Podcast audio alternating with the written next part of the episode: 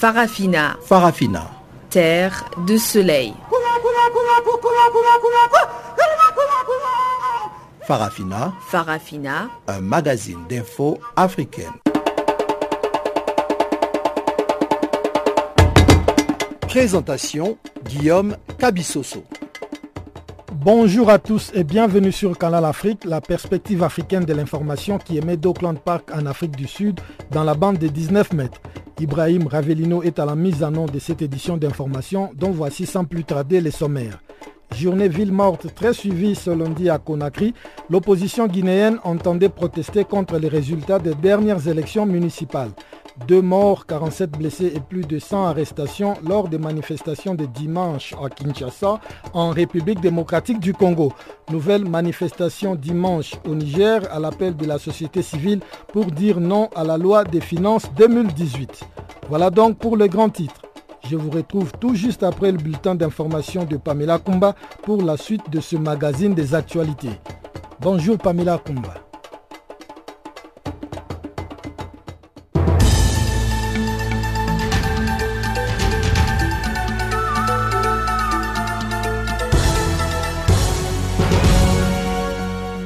Merci Guillaume, bonjour à tous ceux qui nous suivent.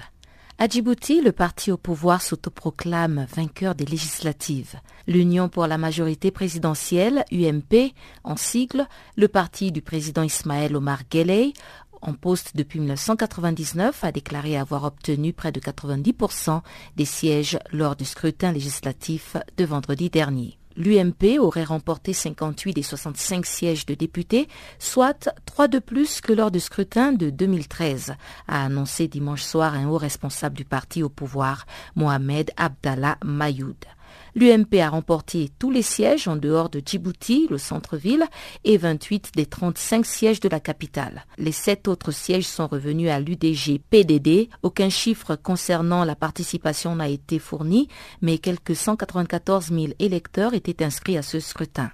L'opposition radicale qui a prôné le boycott estime que ces élections ne pouvaient en aucun cas être transparentes et que tous les partis d'opposition qui y ont participé ont tout simplement cautionné le régime en place. Lundi, ville morte à Conakry, des véhicules ont été cassés et des pneus brûlés dans les rues de la capitale guinéenne à l'appel des enseignants. Ces derniers sont en grève depuis deux semaines. Les leaders syndicaux non reconnus par l'État réclament une augmentation des salaires des enseignants de 40% avec un effectif rétroactif. Un de ses porte-paroles a déclaré que la guerre se poursuivrait malgré l'annonce samedi par le gouvernement d'une augmentation de 10% des traitements des enseignants. À cela s'ajoute une manifestation de l'opposition qui dénonçait des fraudes lors des récentes élections. Les principaux troubles se sont déroulés en début de matinée dans des quartiers de la capitale guinéenne traditionnellement hostiles au régime en place. Il s'agit notamment de Kossa, Bambeto ou Wanidara où tous les commerces étaient fermés selon un confrère guinéen. Dans les quartiers de Sangoya et Kipé, des barricades ont été érigées par endroits. Et dans un climat social plutôt tendu déjà, le principal parti de l'opposition, l'UFDG de l'ex-premier ministre Selouda Diallo, avait appelé vendredi à faire de ce lundi une journée ville morte à Conakry pour protester contre la fraude électorale à grande échelle organisée par le gouvernement lors des élections locales du 4 février. Dossier fille de Dapchi, le gouvernement nigérian a annoncé avoir déployé des avions pour aider à la recherche des filles portées disparues le 19 février. Leur collège a été attaqué par des hommes armés présumés appartenir à Boko Haram. Selon les autorités de l'État de Yobe, une liste de 110 filles a été établie et des policiers ont été envoyés pour protéger les autres établissements du nord-est du Nigeria pour empêcher de nouvelles attaques sur des écoles. Le président du Nigeria, Muhammadu Buhari, a qualifié l'attaque de la ville de Dapchi de désastre national et s'est excusé auprès de leur famille. Cette attaque s'est produite quelques jours après que des forces de sécurité déployées la semaine dernière dans la ville de Dapchi avaient été retirées des points de contrôle sans explication. En République démocratique du Congo, après la manifestation des abbés qui a dégénéré dimanche causant la mort de trois personnes, l'épiscopat a promis que le régime de Joseph Kabila n'aura pas de repos car il prévoit d'autres manifestations. Ce lundi, c'est le Nord Kivu qui a enregistré dix morts. Six civils et quatre assaillants ont trouvé la mort à la suite d'une attaque dans la matinée à Boalanda, un village situé dans la chefferie de Buisha, en territoire Selon l'ONG CEPADO, ce bilan est encore provisoire. L'attaque est attribuée aux hommes armés assimilés aux miliciens Niatira et aux rebelles rwandais FDLR. Et Abuja, la capitale politique du Nigeria, a abrité ce lundi l'ouverture d'une conférence pour le lac Tchad. Organisée sur trois jours par le gouvernement nigérian et l'UNESCO, cette conférence vise à lancer un projet de préservation de cette région dévastée par le changement climatique et les conflits. De nombreux représentants des quatre pays qui bordent le lac Tchad, à savoir le Cameroun, le Tchad, le Niger et le Nigeria, ainsi que la Centrafrique, étaient représentés pour éplucher les solutions pour revitaliser l'écosystème du bassin afin d'obtenir une subsistance durable, la sécurité et le développement. Et on termine au Soudan du Sud. Trois organisations des Nations Unies, à savoir l'UNICEF, la FAO et le PAM, ont publié un rapport ce lundi. Ces ONG déclarent que près de la moitié de la population du Soudan du Sud est en situation de faim extrême, un chiffre en hausse de 40% sur un an. En janvier 2018, 5,3 millions de personnes, soit 48% de la population sud-soudanaise, étaient en situation d'insuffisance alimentaire et classées dans les trois niveaux supérieurs de l'échelle IPC, le critère le plus utilisé pour classifier la sécurité alimentaire.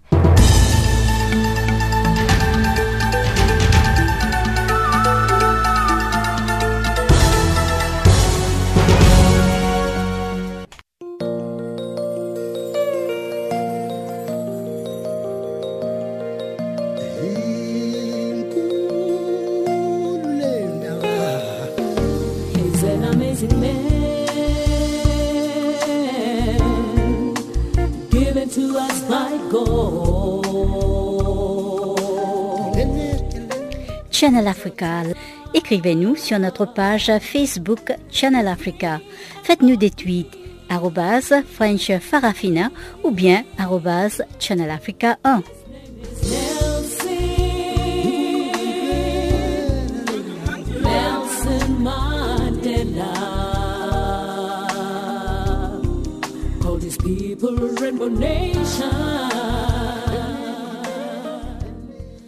Rebonjour à tous. À l'ouverture de ce magazine des actualités, rendons-nous tout de suite en Guinée où des véhicules ont été caillassés et des pneus brûlés lundi dans le rue de la capitale Conakry transformée en ville morte à l'appel de l'opposition qui dénonce des fraudes lors des élections municipales du 4 février dernier qui donnent le parti au pouvoir gagnant.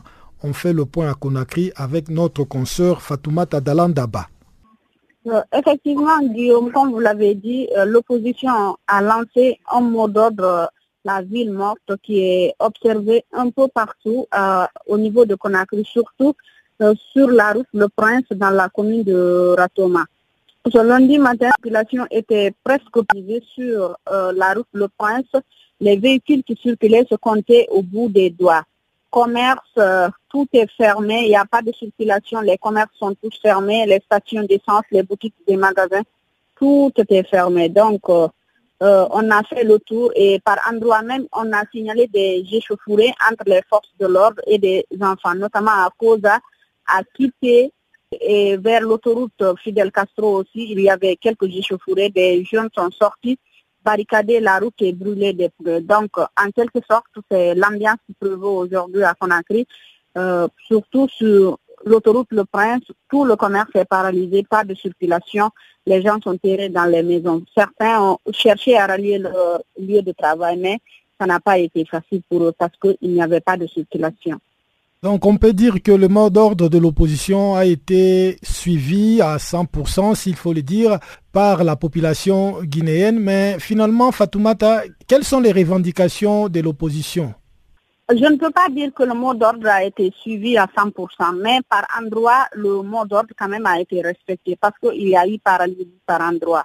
Euh, l'opposition réclame les résultats sortis des urnes. Selon elle, euh, la CENI a tripatouillé les résultats qui sont sortis des urnes et a publié ce qu'elle voulait en connivence avec le pouvoir en place. Donc, l'opposition républicaine dit euh, qu'elle entame une série de manifestations qui va se poursuivre les jours à venir. Mais cette fois-ci d'abord, c'est la ville morte. Après, concertation, ils vont donner le calendrier à suivre parce qu'elle n'est pas prête à accepter les résultats que la CENI a publiés. Selon elle, elle a gagné dans beaucoup de circonscriptions électorales, mais que la CENI, en complicité avec les présidents des CACV, qui sont les magistrats, ont falsifié les résultats pour publier ce qu'elle voulait. Et quelles sont les nouvelles manifestations que l'opposition entend mener dans les jours prochains? Y a-t-il déjà une idée sur euh, le genre de manifestations qu'elle euh, propose entamer? Elle, elle, entend sortir dans la rue avec ses, avec ses militants pour, euh, pour réclamer les résultats. Mais pour le moment, aucun calendrier n'a été fixé on est à l'écoute. Je pense qu'après cette journée ville morte, euh, l'opposition va se retrouver pour donner la suite du programme. Vous avez parlé des échauffourées qui ont été constatées aujourd'hui. Avez-vous un bilan sur euh, ces échauffourées qui opposent euh, les forces de l'ordre aux manifestants? Pour le moment, il est encore tôt de parler du bilan, mais sauf que la route, la circulation, comme je vous le dis, a été paralysée parce que sur, par exemple, la corniche sur, la route Le Prince et la Corniche euh, vers Kipé, euh, si la circulation est paralysée non seulement sur la route Le Prince et sur l'autre corniche, donc euh, ça va ça va être très difficile pour les gens de se déplacer, surtout pour aller en ville, parce qu'il n'y a que l'autoroute, la route Le Prince et la Corniche pour aller vers la ville. Et donc, par endroit, l'autoroute Le Prince était paralysée, la Corniche aussi était paralysée et l'autoroute, la route Le Prince aussi, ça ne circulait pas. Donc, aujourd'hui, difficilement les gens ont pu rallier leur lieu de travail. Donc euh, aujourd'hui, c'est la situation qui prévaut en tout cas. Mais pour ce qui est du bilan des blessés ou autre chose, je ne peux pas vous en dire plus parce que je n'ai pas d'abord les chiffres. Et qu'en est-il euh, dans les provinces du pays? Est-ce que le mot d'ordre a été aussi observé comme à Conakry, la capitale? Euh, Au fait, le mot d'ordre n'était pas élargi à l'intérieur du pays, mais c'était à Conakry et dans ses environs comme Koya et Djeka. C'était dans tout le pays. Merci Fatoumata Dalandaba. Libération dimanche dans la soirée en République démocratique du Congo de trois abbés interpellés quelques heures plus tôt pendant la marche des laïcs chrétiens à Kisangani. Les trois prêtres accompagnaient leurs fidèles qui marchaient lorsqu'ils ont été interpellés avec d'autres manifestants par la police. Le dernier bilan de la répression de cette marche organisée par les comités laïcs de coordination pour demander l'application globale de l'accord de la Saint-Sylvestre fait état de deux morts, 47 blessés et plus de 100 arrestations. Une répression qui reste cependant loin de décourager les comités laïcs de coordination qui vient de projeter une autre marche pour le 19 mars prochain. Gisèle Kaimbani est notre collaboratrice à l'est de la République démocratique du Congo. 25 février, à l'est de la RDC pour la marche du comité laïque de coordination. La marche a été formellement interdite ou étouffée dans certaines provinces. À Goma, au nord Kivu, trois jeunes qui voulaient manifester ont été directement arrêtés avant cette journée du 25 février, soit tous les samedis 24 février, où de morts ont été soulignés. Le porte-parole de l'armée a parlé d'un groupe Maïmaï qui voulait s'attaquer au camp militaire de Katindo, l'un des camps militaires importants dans la région. Major Guillaume Djike. Arrivé sur place, les véhicules qui a mené nos éléments a essuyé des tirs. Et tout de suite, un élément des forces armées de la République démocratique du Congo a succombé. La réaction ne s'est pas fait attendre. Les forces armées de la République euh, démocratique du Congo ont réagi de la manière la plus forte. Trois inciviques sont tombés sur place et sur place, on a récupéré d'abord une arme. Il s'en est suivi bien sûr euh, la poursuite des sans inciviques jusqu'à ce que des forces armées de la République démocratique du Congo sont arrivées à neutraliser encore trois, donc tuer trois.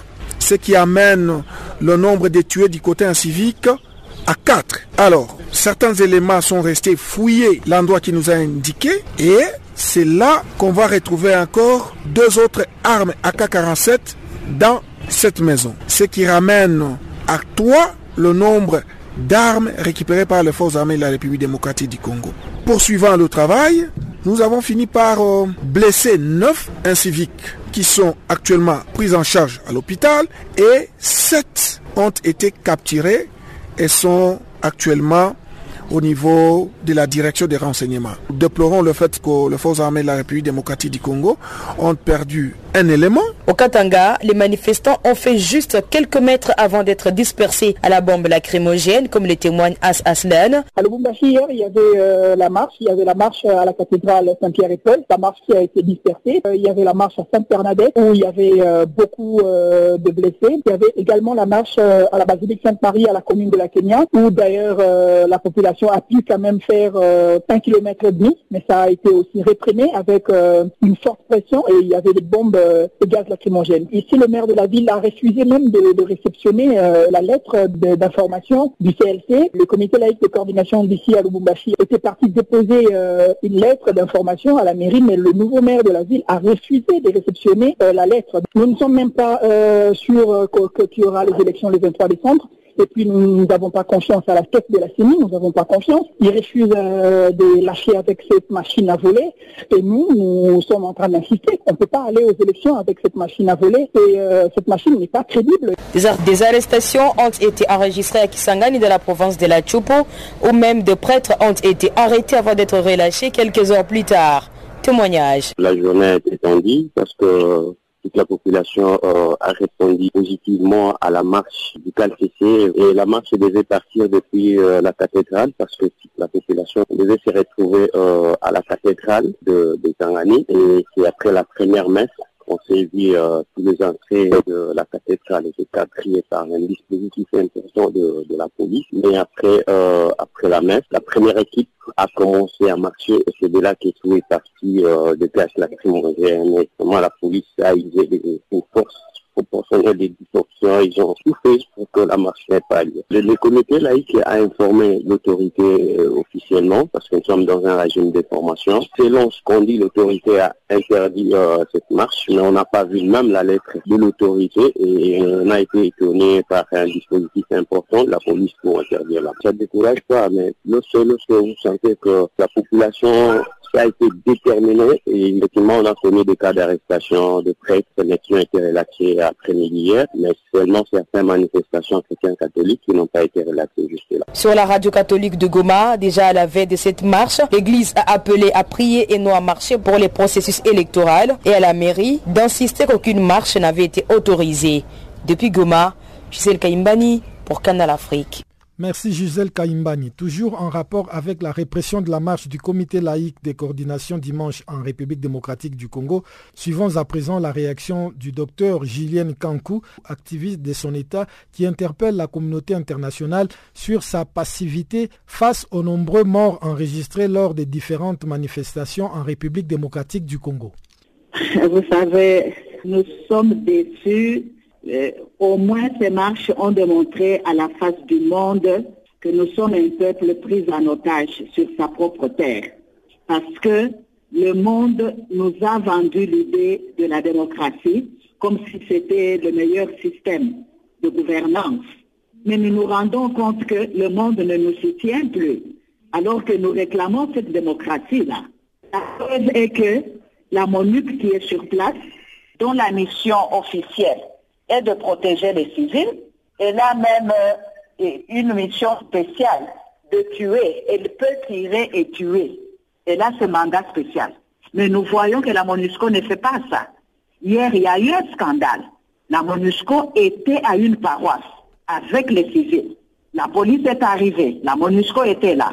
Quand la police a commencé à tirer des balles réelles sur les gens, les gens ont crié et ils ont écrit la MONUSCO nous a abandonnés quand la police a commencé à tirer sur nous. C'est pour ça que je me dis, je ne sais pas qu'est-ce que nous devons faire encore. Ce sont ces marches qu'on nous a dit que c'est comme ça que les gens doivent manifester leur désaccord. Et la communauté internationale va les soutenir. Mais la communauté internationale est représentée chez nous. La MONUSCO est là. Les ambassades sont là. Ils ne soutiennent pas la population.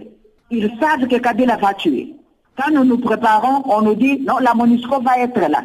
Mais la MONUSCO est là et quand on commence à tuer les gens, la MONUSCO fuit. Donc la MONUSCO n'est pas là pour protéger les civils. Elle est, comme nous les activistes, disons que elle est la branche armée de la, de la communauté internationale. Elle est là pour superviser ce qui nous tue et pour compter les morts et pour nous donner les statistiques. Alors, madame. Nous savons plus ce que nous devons faire au Congo. Madame, dans ces cas, quelle est la meilleure stratégie à mettre en place selon vous? Vous êtes activiste pour arriver au respect de cet accord euh, de Saint-Sylvestre ou plutôt à la tenue des élections libres et démocratiques en République démocratique du Congo? Ils sont en train de pousser les Congolais pour qu'ils pensent qu'ils doivent faire la guerre à Kabila. Nous ne ferons pas ça. Notre combat est spirituel. Parce qu'en Afrique, nous ne, fabriquons pas, nous ne fabriquons pas les armes. Ce sont eux-là qui font les guerres partout au monde. Ils veulent que l'opposition cherche des armes. Comme ça, ils vont, ils vont, ils vont armer et l'opposition et la mouvance présidentielle pour que les Congolais s'entretuent entre eux. On ne va pas faire ça. Nous savons que nous sommes acculés. Nous allons continuer à faire les mêmes marches. Ils vont continuer à nous tuer, mais notre combat est plus spirituel. Parce que nous savons que ceux qui nous combattent là, ce sont les serviteurs de Satan.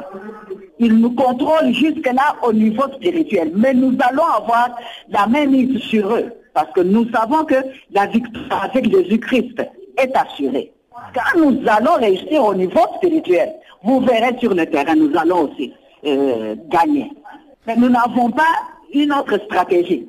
Parce que nous connaissons les faiseurs de rois, ce sont eux qui cherchent à mater notre pays. Et c'est dur que, madame, vous vous résignez à ce que l'Occident impose sur la République démocratique du Congo, au lieu plutôt peut-être de penser à d'autres stratégies pour faire asseoir la démocratie dans ce pays. Comme je dis là, en gros, que notre combat est spirituel. On ne va pas leur donner nos stratégies. Nous savons que ce sont les Occidentaux qui sont en train de déstabiliser les pays d'Afrique. Ils viennent avec le discours mensonger de démocratie, mais ils ne veulent pas mener la démocratie en Afrique. Ils veulent utiliser la démocratie comme des moyens légal pour mettre leurs papettes, leurs marionnettes. Nous savons ça. Nous cherchons à jouer leur jeu, mais nous voyons qu'ils ne veulent même pas que cette démocratie-là réussisse. D'une main, ils viennent vous faire des leçons de démocratie, d'une autre, de l'autre, ils torpillent cette démocratie-là. Mais l'Afrique se, se relèvera. Nous avons nos propres stratégies, mais nous disons officiellement que nous, nous les combattons au niveau spirituel et nous aurons la victoire.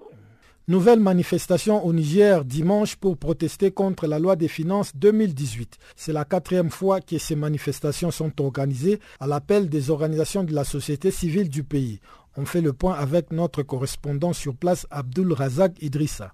La manifestation de ce dimanche 25 février a mobilisé beaucoup plus de personnes que les trois précédentes fois car cette fois-ci, les partis politiques de l'opposition et des syndicats de travailleurs ont appelé leurs militants à se mobiliser pour ces journées d'action citoyenne pour dénoncer la loi des finances 2018, surtout les mesures fiscales antisociales qu'elle contient. Joint au téléphone ce matin, un des organisateurs estime que cela témoigne de la prise de conscience progressive des Nigériens. Ali Idrissa. Ces actions qui ont commencé plutôt le samedi, parce que Tilaberi quand même a marché le samedi, a été l'occasion de nous dire que le peuple nigérien est en train de comprendre. Le peuple nigérien est en train de comprendre que cette loi des finances n'est pas pour réaliser son bonheur, mais pour continuer à puiser les maigres ressources des citoyens nigériens.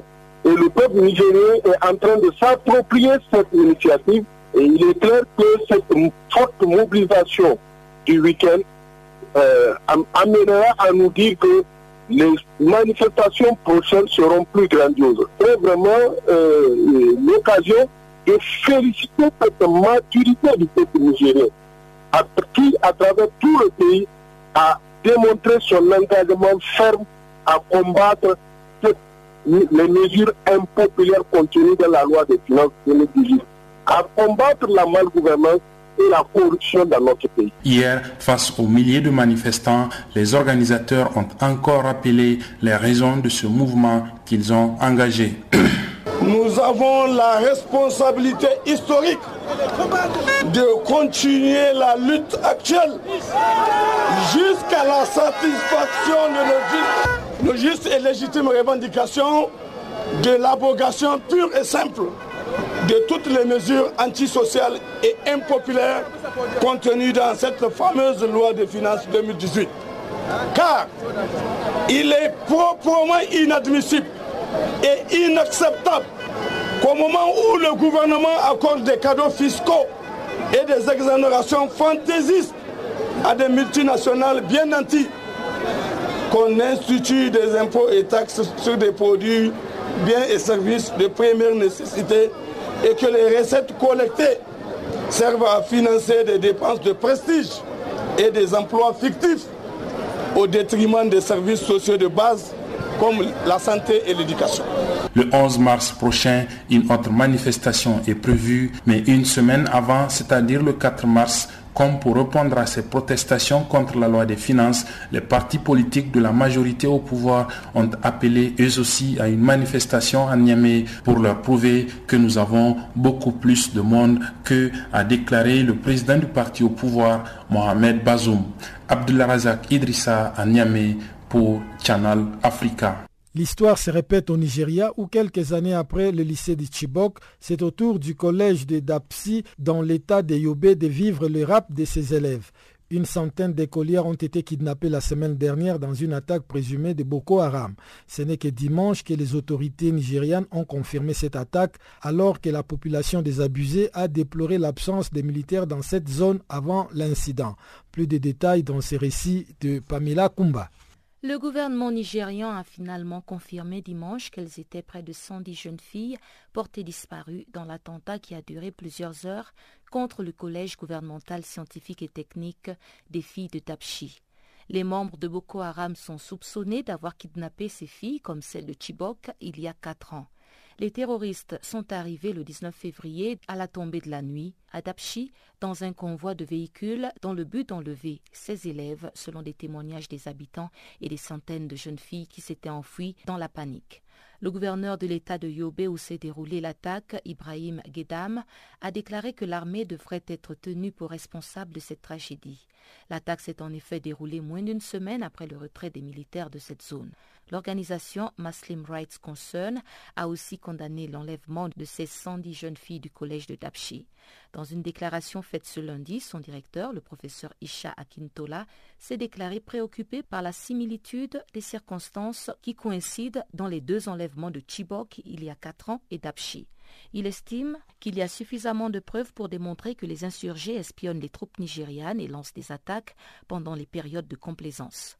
Le professeur Isha Atinkola a réclamé une enquête urgente sur le retrait des troupes de Dapchi à peine une semaine avant cette attaque. Les autorités fédérales et les autorités étatiques du Nigeria ont d'abord refusé de reconnaître cet enlèvement des filles de Dapchi et ce n'est que quatre jours plus tard qu'elles ont fini par l'admettre après des déclarations souvent contradictoires dans les médias. Les parents désemparés avaient déjà compilé une liste de 105 filles disparues. Le gouvernement avait par ailleurs annoncé que de nombreuses filles avait été sauvé, mais cette affirmation s'est avérée fausse par la suite. Cette attaque de Tapchi vient encore une fois questionner la capacité du gouvernement nigérian à non seulement protéger les écoles comme promis, mais aussi vaincre Boko Haram après neuf ans de conflit. Le groupe djihadiste, dont le nom signifie l'éducation occidentale est un péché, n'a pas encore revendiqué cette attaque de Dashi. Boko Haram mène depuis 2009 une insurrection sanglante dans le nord-est du Nigeria, ayant fait plus de 20 000 morts et 2,6 millions de déplacés selon l'ONU. Du nouveau sur Channel Africa. Parafina, votre programme en français, change d'horaire sur nos différentes plateformes. À partir du 1er novembre 2017, retrouvez-nous de 16h à 17h en temps universel sur DSTV canal 802 et sur Internet live streaming à l'adresse channelafrica.co.za. En ondes courtes et sur satellite, retrouvez-nous tous les jours à la même heure de 16h à 17h en temps universel, mais aussi en rediffusion de 23h à minuit. Channel Africa, la perspective africaine.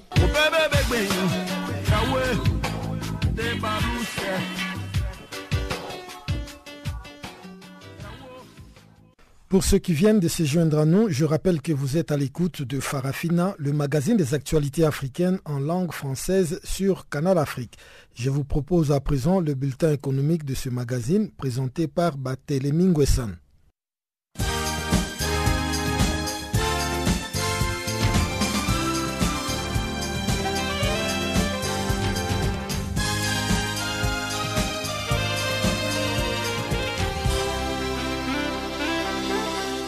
Bonjour Guillaume, bonjour et bienvenue à tous dans le bulletin de l'économie. En visite de travail au Gabon depuis le 19 février, une délégation du Fonds monétaire international a conclu dimanche sa mission d'évaluation des performances économiques à Libreville. L'objectif était de s'assurer que le gouvernement gabonais avait appliqué deux de ses préoccupations, à savoir la maîtrise des dépenses publiques et les augmentations des recettes propres. Le FMI s'est entretenu avec les ministres du budget Jean-Fidèle Otando, du pétrole Pascal Wagny Ambouroué et de l'économie Régis Timongo. La délégation a également fait le tour de plusieurs régies financières de l'État, notamment les impôts, les douanes et le trésor. Sur la base de son évaluation, le FMI décidera de l'octroi ou non d'une deuxième tranche de son appui budgétaire. Le 21 décembre 2017, l'instance financière avait déjà décaissé 101 millions de dollars. Le deuxième versement devrait être un peu plus que le premier.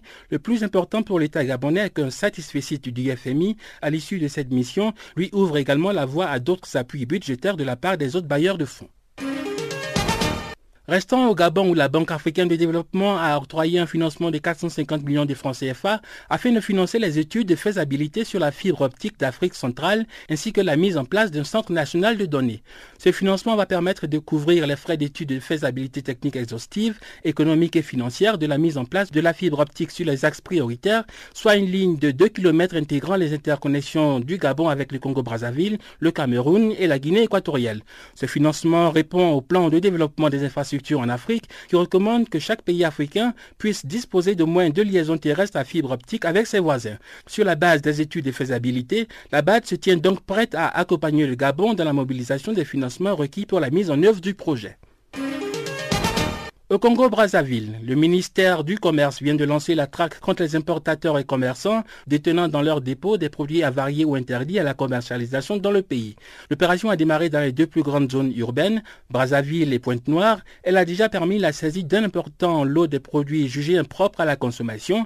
Il s'agit notamment des boîtes de conserve, des boissons alcoolisées et gazeuses importées, ainsi que des produits cosmétiques et laitiers. Selon le ministère, le contrôle est basé sur les produits libellés en langues étrangères et l'opération concerne l'ensemble des commerçants. Des amendes sont prévues à l'encontre des commerçants récidivistes. L'Algérie a entamé la révision de la loi sur les hydrocarbures afin d'en faire un texte plus attractif pour les investisseurs étrangers.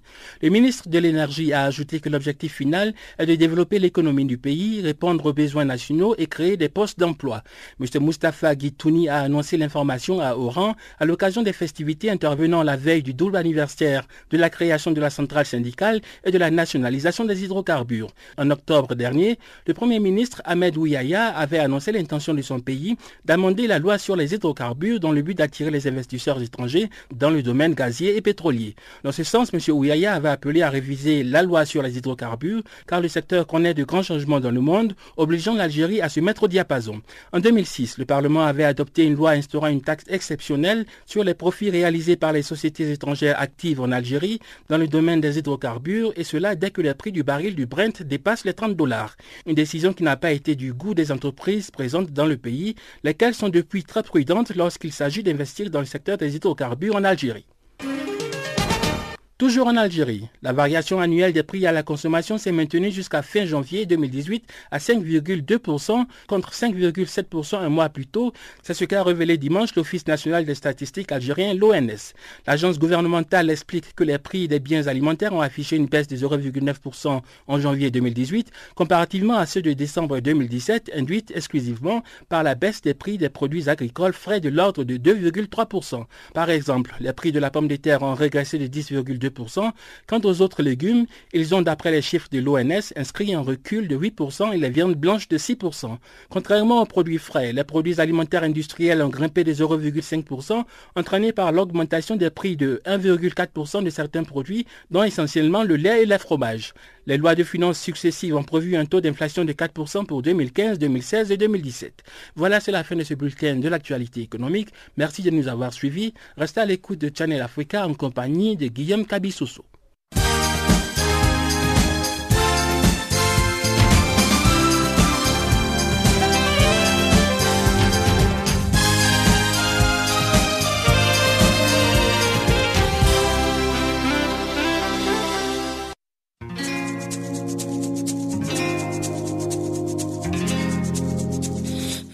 Écoutez Farafina, un programme en français sur Canal Afrique émettant de Johannesburg.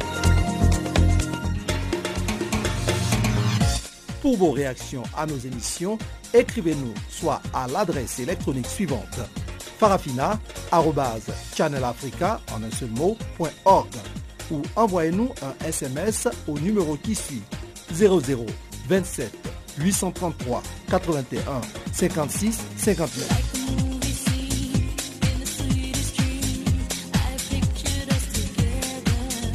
Notre adresse électronique farafina.channelafrica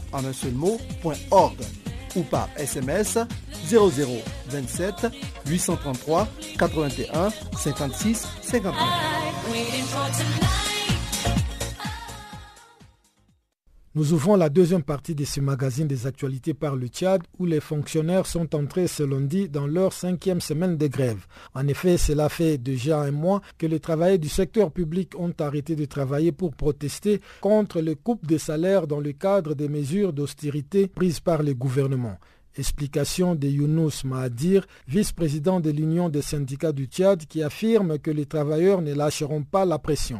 On a compris le gouvernement refuse de suspendre l'abattement des salaires. Et nous, euh, les travailleurs refusent de revenir au travail tant que les abattements des salaires sans raison là, sont, encore là. Et quelles sont les raisons que le gouvernement vous donne?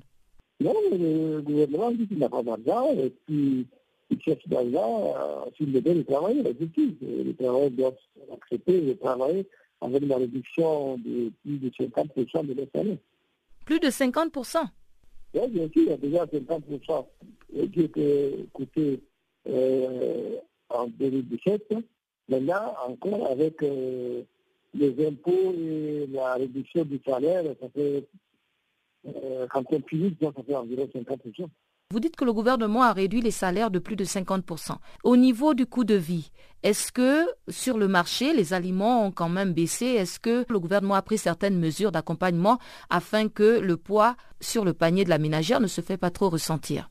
Non, le gouvernement n'est pas capable de défendre les prix des aliments.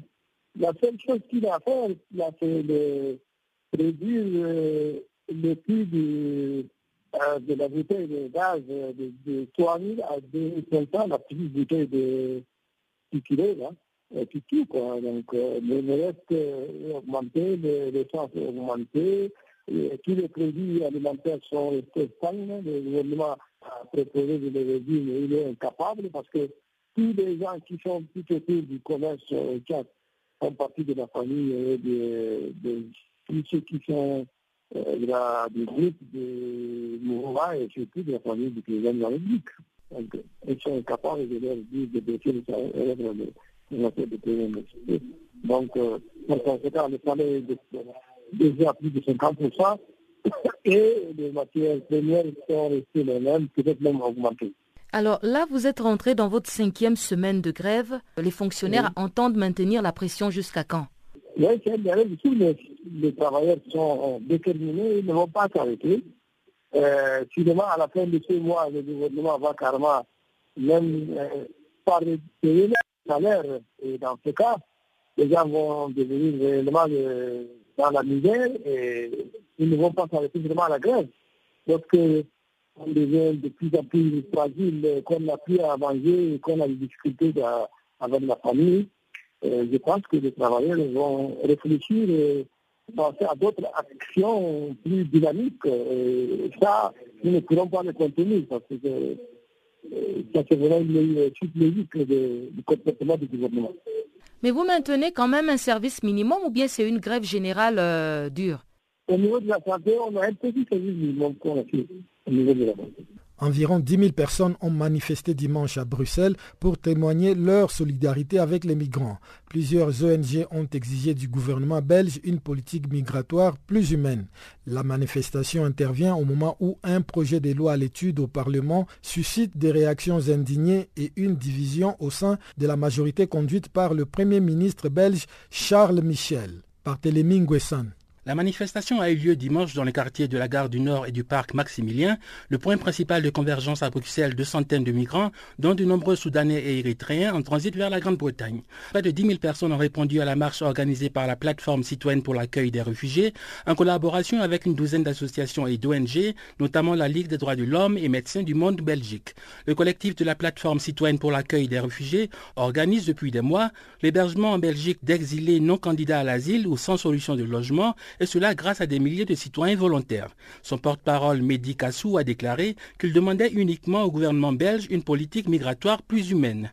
Le président de la Ligue des droits de l'homme, Alexis Dewaf, a pour sa part indiqué que si un deuxième Calais ne s'est pas créé à Bruxelles, c'est uniquement grâce aux citoyens et non au gouvernement belge. M. Dewef faisait allusion au camp de migrants et de réfugiés installés à partir du début des années 2000 aux abords de l'entrée française du tunnel sous la Manche et de la zone portuaire de Calais dans l'espoir de rejoindre l'Angleterre. Dans le sillage de cette crise migratoire au début de l'année 2015, s'est formée la jungle de Calais dans le nord de la France. Plusieurs fois démantelés par les forces de l'ordre, ces camps de fortune ont vu leur population fortement grossir, entraînant un certain malaise entre communautés qui ont commencé à s'affronter violemment. Une situation qui s'est davantage compliquée avec les abus policiers comme indiqué par l'ONG Human Rights Watch dans un rapport publié le 25 juillet 2017. Dimanche, lors des manifestations à Bruxelles, le président de la Ligue des droits de l'homme a pointé les nationalistes flamands, le pilier de la coalition de centre droit au pouvoir. Alexis De Weff a souligné que l'opposition est en train de se renforcer face au gouvernement belge qui se laisse emporter par un parti identitaire et nationaliste. Le ministre belge des Affaires étrangères Didier Reinders a déclaré pour sa part samedi au quotidien belge le soir que s'il y a des inquiétudes, on doit peut-être par amendement préciser qu'il n'y a aucune mise en cause des hébergeurs et de toute personne qui apporte une aide humanitaire.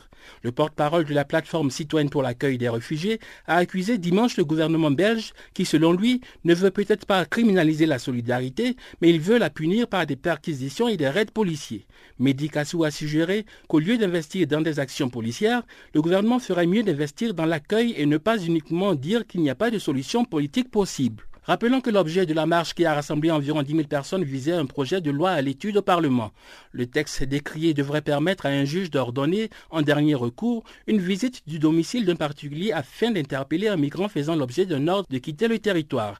Le projet de loi apporté par le ministre de l'Intérieur Yann Jambon, qui est issu du parti nationaliste NVA, suscite des réactions indignées.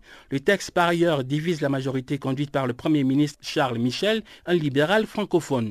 Le ministre belge des Affaires étrangère Didier Reinders, issu du même parti que le chef du gouvernement, a laissé entendre ce week-end que le projet de loi décrié serait amendé avant d'être débattu en séance plénière par les députés.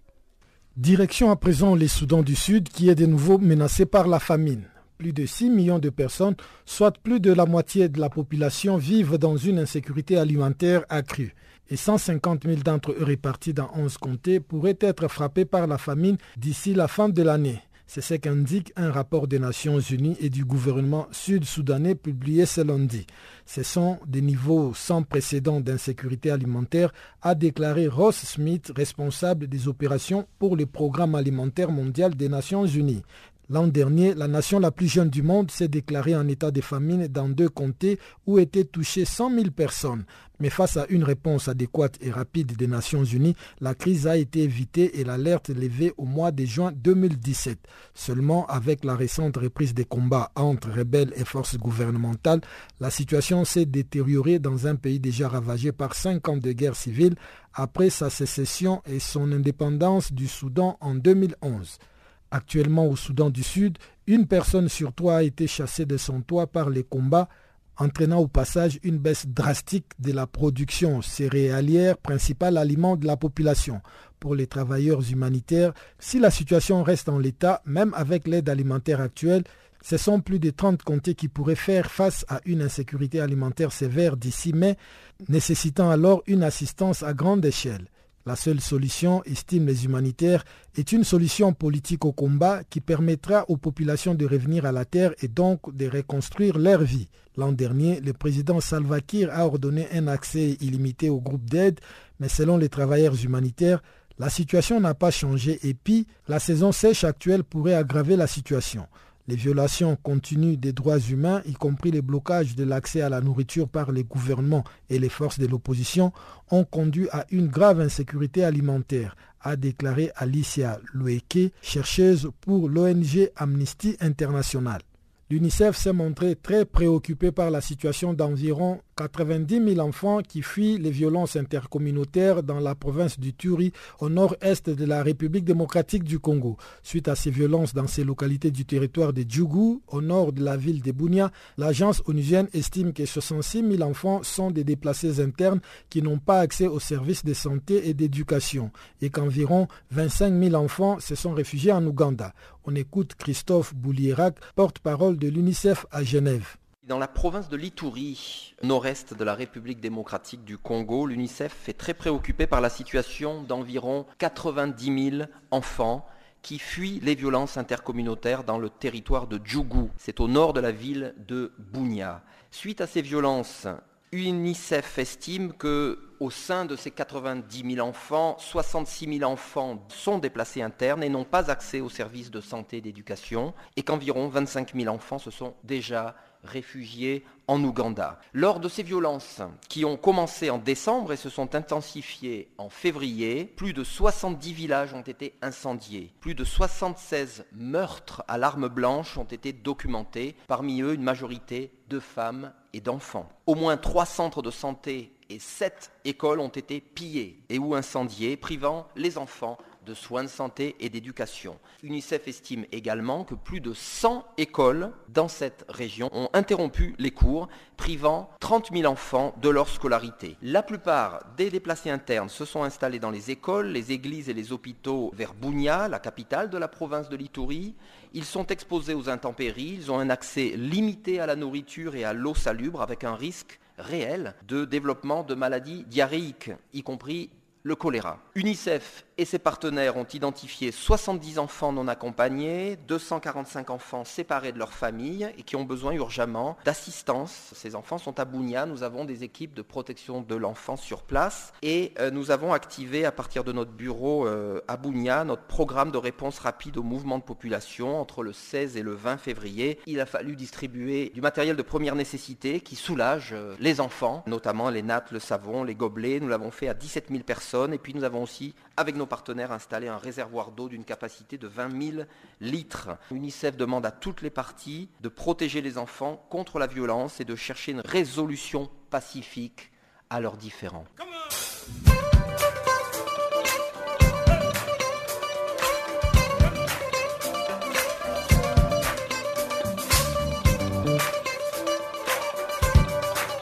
Farafina votre rendez-vous hebdomadaire sur Channel Africa, la radio panafricaine. Farafina, votre programme des actualités en langue française sur Channel Africa.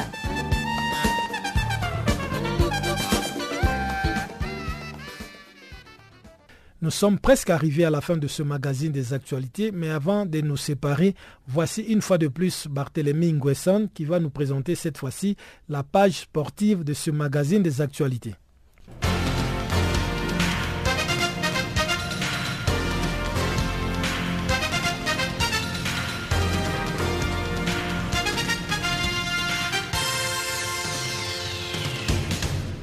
Bonjour et bienvenue à tous. Démarrons notre bulletin de sport avec du football.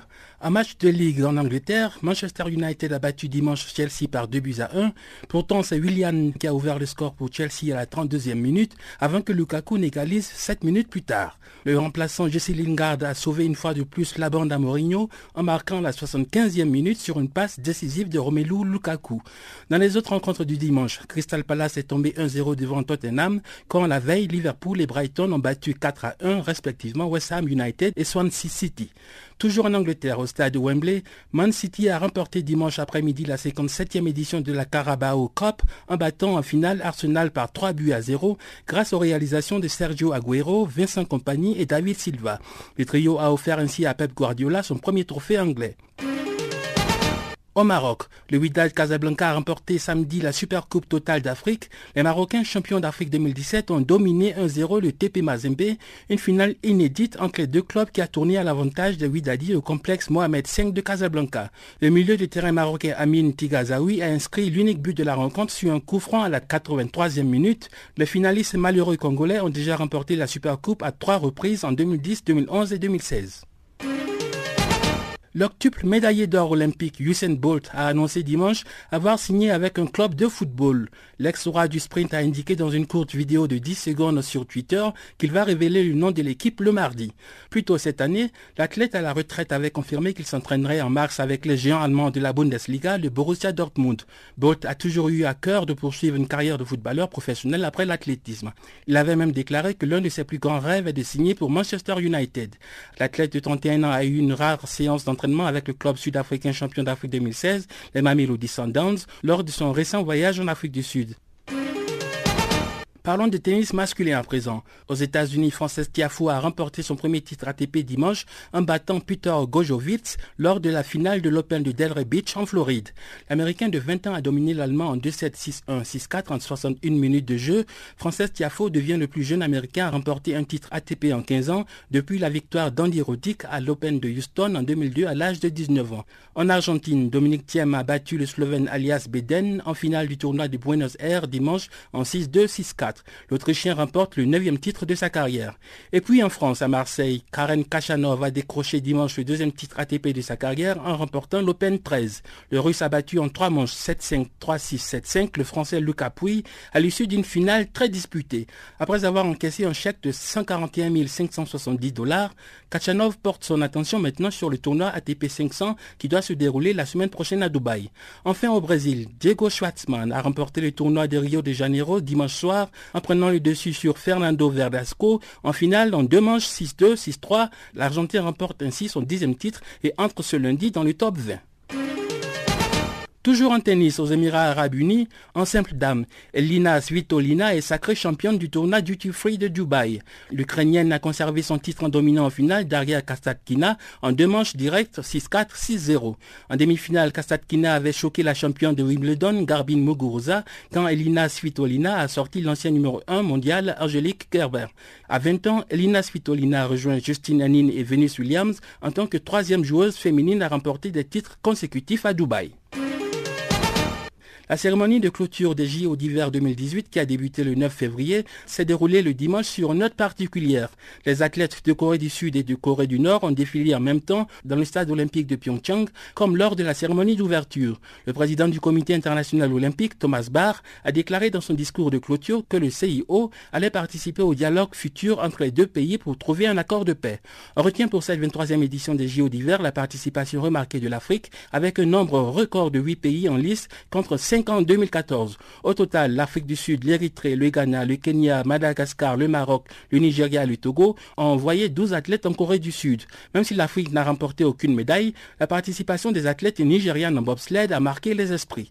Au tableau des médailles, la Norvège trône en tête avec 39 médailles, dont 14 en or. Elle devance l'Allemagne qui termine avec 31 médailles. Le Canada prend la troisième place quand les États-Unis, qui finissent au pied du podium, comme il y a 4 ans en Russie, avec seulement 9 sacres. Le pays hôte, la Corée du Sud, bat son record avec 17 médailles, dont 5 en or. Privé de nombreux athlètes en raison du scandale du dopage institutionnalisé, la Russie alignée sous bannière olympique termine 13e avec 17 médailles. On retient par ailleurs que les Jeux olympiques d'hiver restent en Asie. C'est une première dans l'histoire des Jeux olympiques. Pékin organisera les prochaines Olympiades et deviendra du même coup la première ville à accueillir les Jeux d'été en 2008 et d'hiver en 2022. Enfin en cyclisme, l'Espagnol Alejandro Valverde est sacré champion du Tour d'Abu Dhabi en remportant dimanche la cinquième et dernière étape devant le Colombien Miguel Angel Lopez d'Astana. Au général, Valverde de l'équipe Movistar domine avec 16 h 0 minutes et 11 secondes devant le néerlandais Wilco Kelderman. Miguel Angel Lopez a pris la troisième place de la course de 5 jours. Voilà, c'est la fin de ce bulletin de l'actualité sportive. Merci de nous avoir suivis.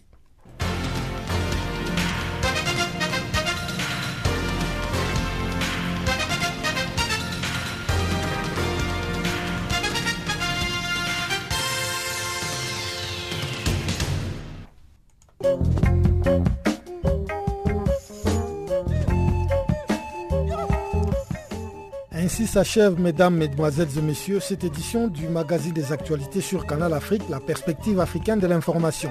Avec vous, c'était Guillaume Kabissoussou. Mesdames, mesdemoiselles et messieurs, merci de votre aimable fidélité. Le prochain rendez-vous est pris pour demain, même heure, même fréquence. Au revoir.